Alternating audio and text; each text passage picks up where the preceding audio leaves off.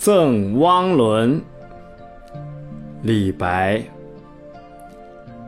李白乘舟将欲行，忽闻岸上踏歌声。桃花潭水深千尺，不及汪伦送我情。真情至性赠汪伦。中国诗的传统主张含蓄。宋代诗论家严羽提出作诗四节：语既直，意既浅，脉既露，味既短。然而，李白的《赠汪伦》坦率直露，绝少含蓄。语言直白而意不浅，味更浓。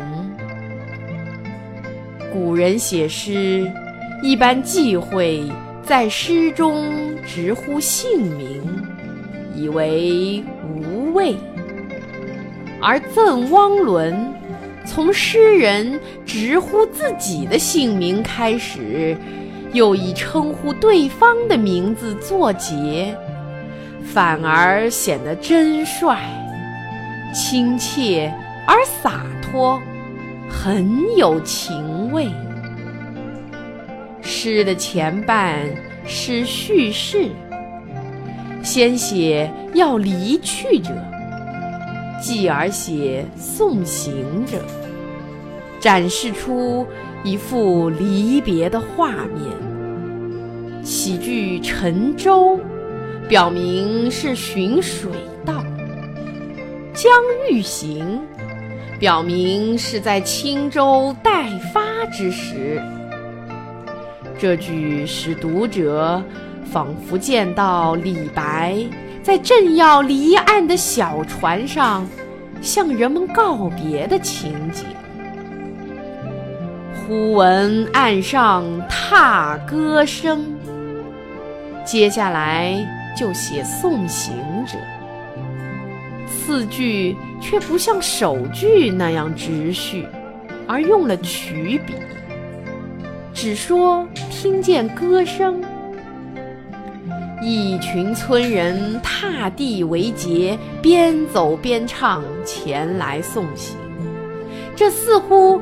出乎李白的意料，所以说忽闻而不用遥闻。这句诗虽说的比较含蓄，只闻其声，不见其人，但人已呼之欲出。汪伦的到来的确是不期而至的。人未到而身先闻，这样的送别，侧面表现出李白和汪伦这两位朋友同样是不拘俗礼、快乐自由的人。诗的后半是抒情，第三句遥接起句，进一步说明放船的地点。在桃花潭，深千尺，既描绘了潭的特点，又为结句预伏一笔。桃花潭水是那样的深湛，更触动了离人的情怀。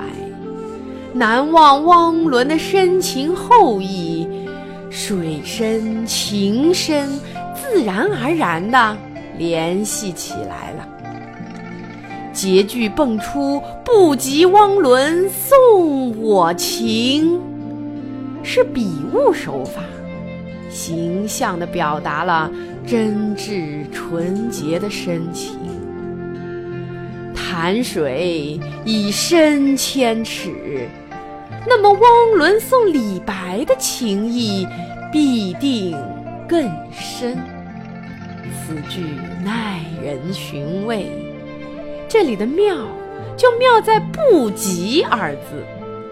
好在不用比喻，而采用比物的手法，变无形的情意为生动的形象，空灵而有余味，自然而又情真。诗人很感动，所以用“桃花潭水深千尺，不及汪伦送”。